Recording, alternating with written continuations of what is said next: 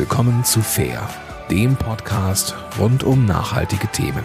Hier geht es darum, wie du den Planeten jeden Tag etwas besser machen kannst. Und jetzt viel Spaß in dieser Episode. Ein ganz herzliches Willkommen von mir, Martin Werner, zur dritten Episode des Podcasts Fair. Ganz freue ich mich heute, dass äh, du uns wieder dein Ohr schenkst. Wir lieben Kaffee, ja, ich auch. Und deswegen Entschuldigung an alle Teeliebhaber. Es gibt eine zweite Episode zum Thema Kaffee. Doch an dem heutigen Projekt konnte ich einfach nicht vorbeigehen. Ich habe es vor einiger Zeit im Crowd selbst unterstützt und das Projekt und den Kaffee sehr genossen. Dukanda Kava, ich hoffe, ich habe es richtig ausgesprochen, ist das Motto dieses Projekts. Wir lieben Kaffee und das heutige Projekt ist die Kaffeekooperative aus Berlin. Diese verkauft Frauenkaffee aus Ruanda. Ja, Frauenkaffee. Also Kaffee, der von Frauen angebaut wird, verarbeitet, geröstet und verpackt wird. Wie die Frauen von diesem Projekt profitieren, was die Kaffeekooperative hier aufgesetzt hat und wie es die Kaffeekooperative sogar in die Regale des DM-Marktes, also der Drogeriekette in Deutschland geschafft hat. Das hat mir äh, Melanie Grundmann von der Kaffeekooperative erklärt. Sie ist verantwortlich für die Öffentlichkeitsarbeit und hat mit mir über das Thema gesprochen. Herzlich willkommen, Melanie, beim Podcast Fair. Ja, hallo Martin, schön, dass wir da sein dürfen. Mich würde zum Anfang, oder nicht mich, sondern unsere Hörer interessieren, wie ihr auf die Idee gekommen seid, Frauenkaffee aus Ruanda ja zu importieren? Was ist die Idee? Mhm. Wir hatten ja vorher schon den ähm, Café de Maraba im Angebot. Ähm, das war die Idee ursprünglich, dass wir Kaffee importieren, der noch im Anbauland geröstet und verpackt wird. Das war eben ja relativ neu. Das hat vor uns eigentlich keiner gemacht. Und ähm, das war ja erfolgreich und dann ähm, hatten wir Kontakt natürlich immer noch, also wir haben ja ein Direkthandelsmodell mit den Kooperativen in Ruanda und äh, die Inhaberin der Rösterei, die ähm, Geschäftsführerin, sagte uns dann, dass sie äh, Frauengruppen haben, also dass die Frauen sich in Gruppen zusammengeschlossen haben, um ihren eigenen Kaffee oder ihre eigenen Kaffeebohnen anzubauen. Da gibt es weltweit eigentlich eine Organisation, die International Women Coffee Alliance. Das heißt, weltweit haben sich wirklich Frauen zusammengeschlossen oder schließen sich Frauen zusammen, um ihren eigenen Kaffee anzubauen. Und ähm, dann kam natürlich die Idee ähm, auch auf, ähm, relativ fix, ähm, dass wir doch daraus ein Produkt machen können. Eine Marke, die wirklich dann auch den Produzentinnen in Ruanda gehört. Und ähm, genau, dann haben wir das relativ schnell umgesetzt und äh, ja, jetzt gibt's den Kaffee. Das heißt, der Kaffee in Ruanda hat schon so eine gute Qualität, also von, vom Anbau und von der Restung her, dass man ihn so auch hier verkaufen kann? Ja, also schon. Also in Ruanda ist es so, dass die nach, also die haben komplett auf Spezialitätenkaffee umgestellt. Ähm, ist ja ein relativ kleines Land, da ist auch begrenztes Volumen natürlich an Kaffee äh, verfügbar. Und äh, dadurch ist der Kaffee an sich schon mal sehr gut. Mhm. Und ähm, ja, also wir hatten so ein bisschen nochmal eine, ähm, also als wir angefangen haben, auch den Kaffee zu importieren, auch den ersten Kaffee, da hat, mussten wir schon das Röstprofil ein bisschen anpassen weil ähm, natürlich die Röstung für, also die rösten den Kaffee, den sie dort rösten, ja für den lokalen Markt in erster Linie. Mhm. Und da ist die Röstung ähm, ein bisschen dunkler, als das jetzt für deutsche äh, Verbraucher, ähm, ja, als, als das deutsche Verbraucher haben möchten. Das heißt, da mussten wir so ein paar Kurven drehen, dass wir eben ein Röstprofil entwickeln, das jetzt der deutsche Verbraucher zufriedenstellt. Ähm, aber an sich ist der Kaffee äh, qualitativ schon sehr hochwertig. Also es gibt immer den Cup of Excellence, das ist so die ja, die, wir sagen immer so die Oscars der Kaffeebranche, also so ein Wettbewerb international und auch auf nationalen, auf nationaler Ebene. Und die Cafés aus unseren Partnerkooperativen, die gewinnen da auch regelmäßig eigentlich jedes Jahr. Ähm, das heißt, wenn du, beim Kaffee ist es so, es gibt so ein Punktesystem bis 100 Punkte und was über 80 Punkte ist, ist eben Spezialitätenkaffee, also richtig guter Kaffee. Und die Kaffee, also die Cafés aus unseren Partnerkooperativen sind eigentlich immer auf über 80 Punkten auch. Oh, sehr gut. Insofern ist es wirklich qualitativ auch hochwertiger Kaffee. Magst du mir noch mal erklären, wie diese Frauenkooperativen organisiert sind? Also sind da die Bäuerinnen zusammen und rösten dann auch mit einer eigenen Rösterei oder wie ist das so organisiert? Wie haben sich die Frauen da in Ruanda zusammengefunden? Ähm, genau, also wir arbeiten jetzt mit sechs Kooperativen zusammen und diese sechs Kooperativen, die haben quasi zusammen einen, ja, ein Unternehmen nochmal gegründet, das da drüber quasi steht. Das eben äh, die Rösterei und die kümmert sich auch um den, um den Verkauf des Kaffees, Vermarktung, Vertrieb und so weiter, also auch grüner Kaffee auf den internationalen Markt und so weiter. Und und innerhalb dieser Kooperativen haben sich die Frauen wirklich in so einzelnen Gruppen zusammengeschlossen. Und ähm, die bauen dann eben, wie gesagt, sie bauen ihren Kaffee an. Dann gibt es zwei Tage die Woche, wo die Frauen in dann den Washing Stations ihren Kaffee verarbeiten, damit es eben auch wirklich ähm, getrennt ist und sich dann nicht irgendwie durchmischt. Ähm, also von der, ne, dass wir auch wissen, dass wir wirklich 100% Frauenkaffee bekommen. Mhm. Das heißt, da gibt es dann auch wirklich eine Produktionslinie, die nochmal separiert ist. Und was die Frauen dann auch noch machen, die bauen nicht nur diesen Kaffee an, sondern die treffen sich dann auch einmal die Woche, haben so Netzwerktreffen, wo sie ähm, so Handarbeiten machen und sich dann auch austauschen, also über Probleme sprechen, sich auch weiterbilden gegenseitig. Das spielt auch noch eine große Rolle. Was ist der Benefit für die Frauen, mit euch zusammenzuarbeiten und den Kaffee zu exportieren? Genau, also der Kaffee, der für den lokalen Markt ist, das ist der Kaffee de Maraba. Der ist aber auch wirklich nur ein geringer Prozentteil der, also das meiste geht wirklich in den Export, was die anbauen, weil Ruanda jetzt auch kein traditionelles Kaffeeland ist diese Marke Angelique Finest, also diesen Frauencafé, den haben wir wirklich ähm, speziell gegründet, damit die Frauen eben diese Kaffee, die sie anbauen können, auch als eigene Marke verkaufen können. Also die verkaufen zum Beispiel diese Kaffeebohnen von den Frauen auch an, ich weiß nicht, neuseeländische ähm, Abnehmer, die dann aber wirklich die grüne Bohne kaufen und wir ähm, lassen die Frauen halt den, den, den ganzen Kaffee produzieren. Das heißt, sie rösten den, sie verpacken den und dadurch bleibt mehr Wertschöpfung vor Ort und sie haben eben auch die Marke bei hm. sich. Und ähm, das sorgt zum einen dafür, dass sie natürlich ein höheres Einkommen haben, mehr partizipieren, auch mehr, ähm, ja, mehr Arbeitskräfte im Land gebunden werden, dadurch, dass sie nicht hier gerüstet wird, sondern dort. Und ähm, für die Frauen selbst hat das auch ein sehr, also wenn man mit denen spricht, ich war jetzt auch unten und wir hatten immer mal wieder Kolleginnen auch unten, ähm, die haben sehr, sehr starkes Selbstbewusstsein, dass sie da noch wickeln. Also sie können, konnten es erst überhaupt nicht glauben, dass hier in Deutschland ihr Kaffee verkauft wird und die sind unglaublich stolz dass ähm, ihr Produkt mhm. jetzt hier so gut ankommt. Und äh, ja, das ist ähm, auch immer sehr schön zu sehen. Und das Einkommen, das sie eben auch durch den Kaffee erhalten, das fließt ja nicht direkt jetzt zu den Frauen zurück. Also es ist nicht so, dass jetzt die Bäuerin A dann irgendwie zehn, weiß ich nicht, Ruanda Fonds mehr bekommt, ja, sondern das geht in die Kooperative. Das heißt, die ganze Gemeinschaft partizipiert davon und dann äh, entscheidet die Kooperative, wie das Geld ausgegeben wird und die Frauen gewinnen so natürlich auch an Ansehen in der Kooperative und das heißt, so ihr ganzes ähm, ja, Standing wird auch gestärkt. Ich kenne Ruanda persönlich überhaupt nicht. Ich habe immer nur ein Schreckensbild äh, mit dem Genozid von 1994 in, im Kopf. Hat sich die Rolle der Frau seit diesem Genozid verändert, weil einfach ja viele Männer gestorben sind? Oder hatte die Frau in Ruanda schon immer eine große gesellschaftliche Bedeutung? Ja, also es war vorher schon, also vor dem Genozid eine sehr patriarchalische Gesellschaft. Also Frauen hatten kein Recht auf Land, kein Erbrecht. Also der Mann, der Mann war das Familienoberhaupt das hatten wir auch in den Gesprächen mit den Bäuerinnen, dass sie erzählt haben, wenn sie sich zum Beispiel was kaufen wollten, ja, dann mussten sie immer den Mann um, um Erlaubnis fragen oder um mhm. Geld fragen, um Geld beten. Sie durften keine Kredite aufnehmen und so weiter. Also eigentlich ähm, so wirklich ja, sehr patriarchalisch geprägt.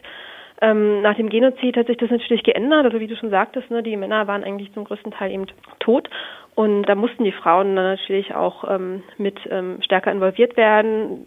Gab natürlich auch große Änderungen in der Gesetzgebung. Also Frauen dürfen jetzt wählen, Frauen dürfen Land besitzen, Frauen dürfen jetzt auch, ne, also jetzt erst erst ähm, Kaffeeplantagen quasi besitzen. Das ging eben vorher auch nicht. Mhm.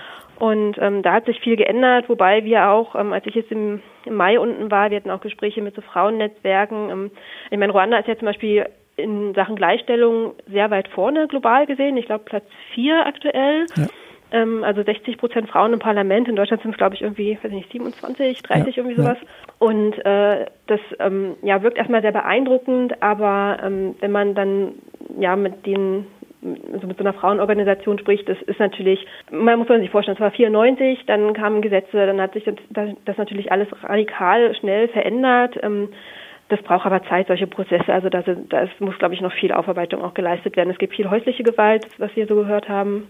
Und äh, insofern, ja, dieses Frauenwunderland, was immer so suggeriert wird, das ja, hat auch sicherlich noch seine Schattenseiten und es ist sicherlich jetzt nicht überall so super große Frauengleichstellung, ähm, wie, wie das so ja, nach außen dargestellt wird. Mhm. Also es hat sich schon sehr viel bewegt. Es ist sicherlich ein Land, das auf einem sehr guten Weg ist, aber ja, muss immer von zwei Seiten betrachten. Ja, also braucht es eure Arbeit äh, und fleißige Kaffeetrinker mhm. eures Frauenkaffees weiterhin. ja.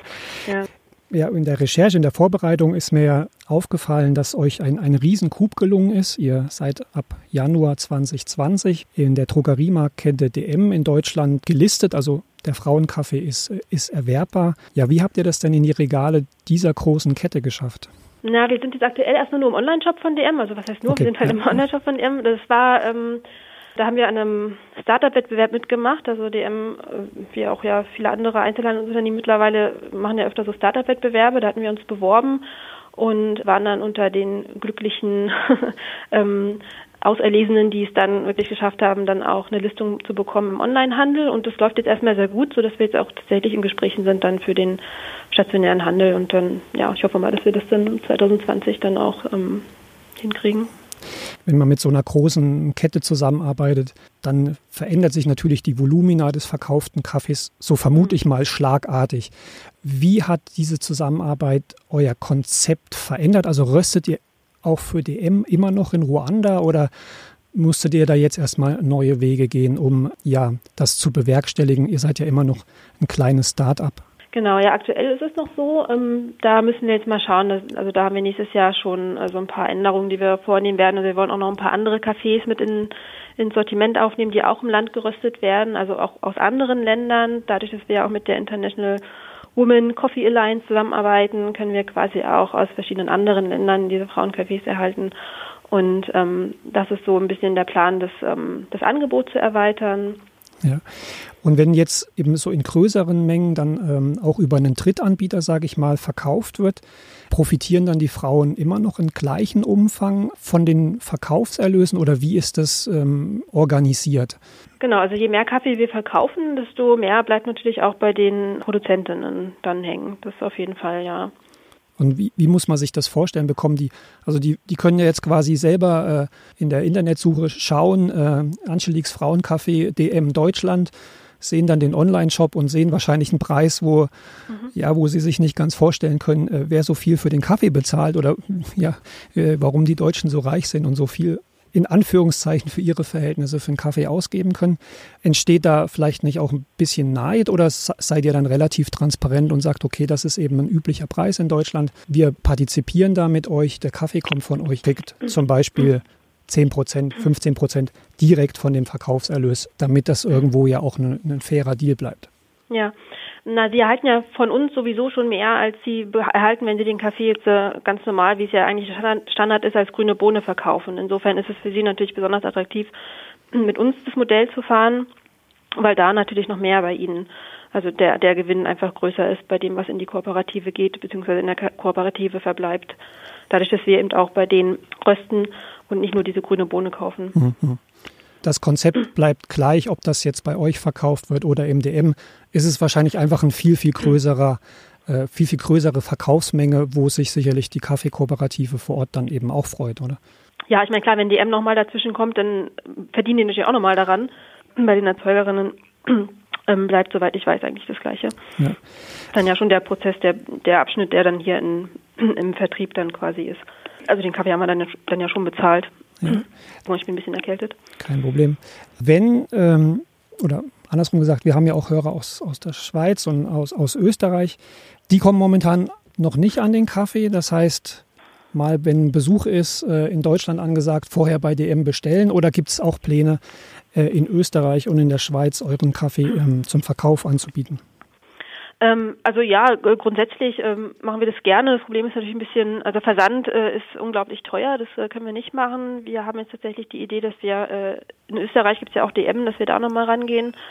Und ähm, es gibt so ein paar Weltläden, die unseren Kaffee haben, aber die sind natürlich alle in Deutschland. Also insofern müsste man da wirklich dann über die, über die Grenze gehen aktuell, ja. Ja gut, in der Schweiz ist das eben immer mit mhm. dem Zoll eine, eine große mhm. Herausforderung. Es ist mhm. eben nicht EU. Ich habe jetzt noch gesehen, dass ihr nicht nur mit DM zusammenarbeitet, sondern auch mit dem Fairtrade-Pionier aus Deutschland, mit GEPA. Was ist das für eine Zusammenarbeit, die ihr da noch aufgegleist habt?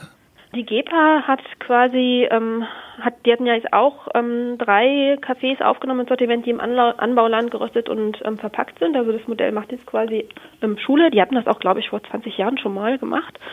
Und ähm, die haben jetzt quasi den Bio-Kaffee der Kooperativen gekauft. Also die ähm, Kooperativen in Ruanda, die haben auf ähm, Bio umgestellt, teilweise. Ne? Also es ist ja ein sehr langwieriger Prozess.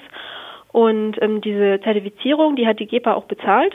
Und die kaufen jetzt quasi, ähm, genau, also mit GEPA gemeinsam machen wir dann, haben wir diesen Bio-Kaffee auf den Markt gebracht. Okay. Also es bezieht sich wirklich nur auf diese Bio, ähm, den Bio-Kaffee. Also konnte da über die Zusammenarbeit die Zertifizierung noch äh, für, für die Kooperative vor Ort organisieren. Genau. Ja. Und die Nachfrage ist ja auch groß. Also Bio-Kaffee ist ja auch was, was bei uns auch immer wieder nachgefragt wurde. Und ähm, genau, das ähm, war natürlich auch eine schöne runde Sache. Das zeigt ja, dass wenn sowohl DM als äh, EGEPA, also wirklich ja auch Pioniere auf ihrem Feld äh, Interesse an dem Projekt haben, dass äh, Frauenförderung und Bio-Kaffee ja wichtig für sie sind. Wenn ich mir vorstelle, ich glaube, ihr habt 2016 begonnen, die ersten Kaffees, äh, so auch den, den ich von euch bekommen habt, habt ihr über einen Crowd finanziert, also über eine Vorbestellung, um eben einfach die, die Geldmittel zu bekommen von euren Kunden. Wenn ihr jetzt mit, mit DM zusammenarbeitet, könnt ihr das finanziell noch selber stemmen oder habt ihr Überlegungen, wieder die Konsumenten zum Beispiel über Nachrangdarlehen oder äh, über eine Finanzierung mit einer nachhaltigen Bank dort einzusteigen?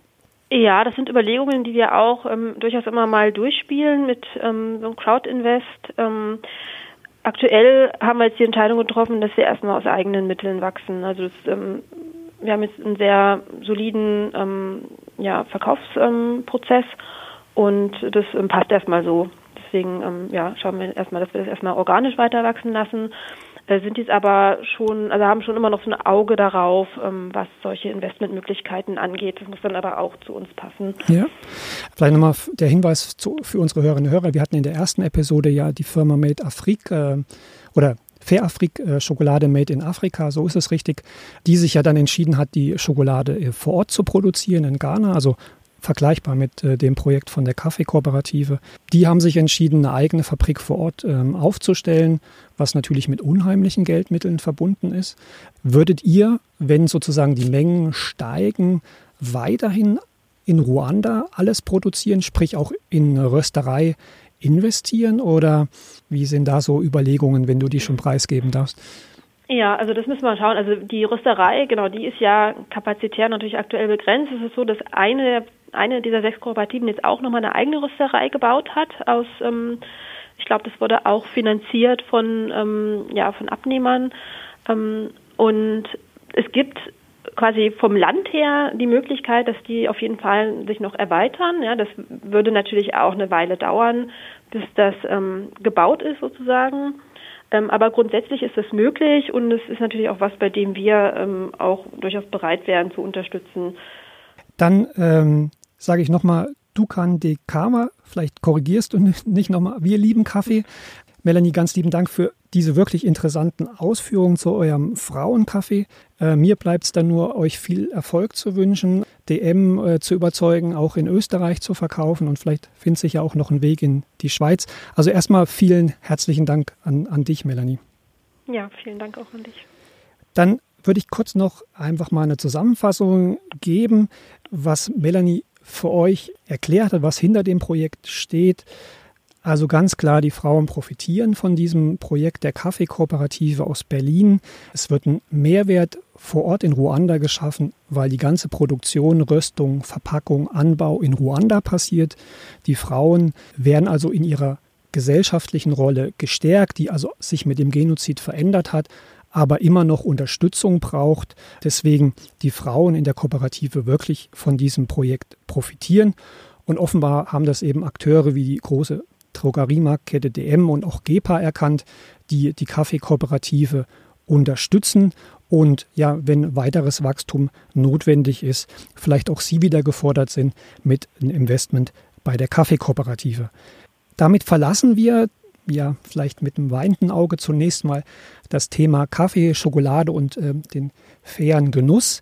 In der nächsten Sendung widmen wir uns einem ganz anderen Thema der Nachhaltigkeit, nämlich dem Thema Nachtzüge. Ja, es gibt sie noch, auch wenn sehr wenig. Äh, eine extrem spannende Sendung, die ich Ihnen jetzt schon ans Herz legen kann. Damit verbleibt es mir, mich heute zu verabschieden. Vielen, vielen Dank fürs Reinhören. Bleiben Sie uns treu, empfehlen Sie uns weiter. Alle Infos zur Sendung in den Show Notes. Und ja, bis zur nächsten Folge. Dein Martin Werner.